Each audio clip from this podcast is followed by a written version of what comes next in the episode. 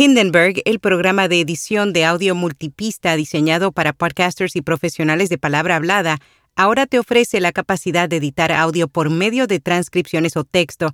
Prueba Hindenburg Pro durante 90 días y recibe un 30% de descuento en una suscripción anual. Detalles en las notas.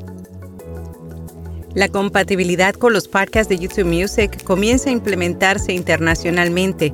Co-Host AI estrena nuevas funciones de marketing y lanzan el primer puntuaje de civilidad para podcast.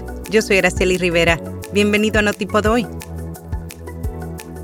Notipod Hoy, un resumen diario de las tendencias del podcasting. La compatibilidad con los podcasts de YouTube Music comienza a implementarse internacionalmente después de su lanzamiento a finales de abril para los usuarios de Estados Unidos, según el medio 9 to 5 Google. En la pestaña de inicio se está uniendo la opción de podcast junto a los otros cinco filtros en países como Brasil y Canadá. Ahora los usuarios de esta región tendrán un feed con carruseles como seguir escuchando, recomendar episodios y tus programas, así como varias categorías, juegos, crimen real, entre otros. A su vez, hay una lista de reproducción automática para episodios nuevos de los programas favoritos y episodios para más tarde. Los podcasts a los que el usuario está suscrito también aparecerán en la biblioteca como otras canciones, álbumes, listas de reproducción y artistas. La reproducción sin conexión y la reproducción en segundo plano también están disponibles sin una suscripción a YouTube Premium, aunque sí tendrán anuncios. Co-Host AI estrena nuevas funciones de marketing para podcast. El servicio de inteligencia artificial de Buzzsprout ahora ayudará a los podcasters a comercializar sus programas y llegar a nuevas audiencias de forma más fácil. Para ello está ofreciendo una nueva función que crea automáticamente tres tweets y escribe un borrador de una publicación de blog para cada nuevo episodio que se suba en la plataforma lanzan el primer puntuaje de civilidad para podcast. Regresamos con esa nota después de estos mensajes. JPod 23 en Gandía se celebra del 20 al 21 de octubre, el evento más conocido de podcasting organizado por la fábrica de podcast este año. Se centra en podcast, inteligencia artificial y administraciones públicas. Recibe un descuento del 50% al comprar entradas en julio.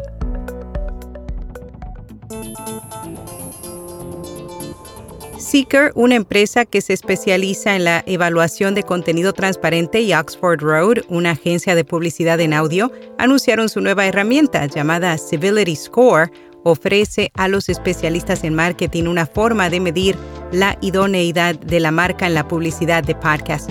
El puntuaje utilizará inteligencia artificial para medir objetivamente el volumen y la intensidad de los ataques personales dentro de los principales programas las marcas pueden usar la calificación para establecer niveles de tolerancia que mantengan la integridad de la marca y minimicen la exposición a contenido potencialmente dañino.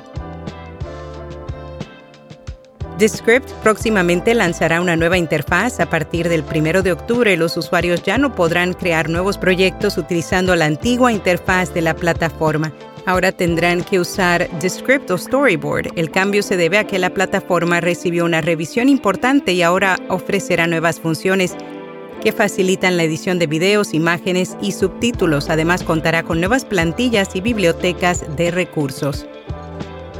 Twitter ahora está pagándoles a algunos de sus usuarios. Si bien Elon Musk había anunciado en febrero su programa de reparto de ingresos, no fue hasta el pasado jueves que algunos de los involucrados compartieron detalles de sus primeros pagos.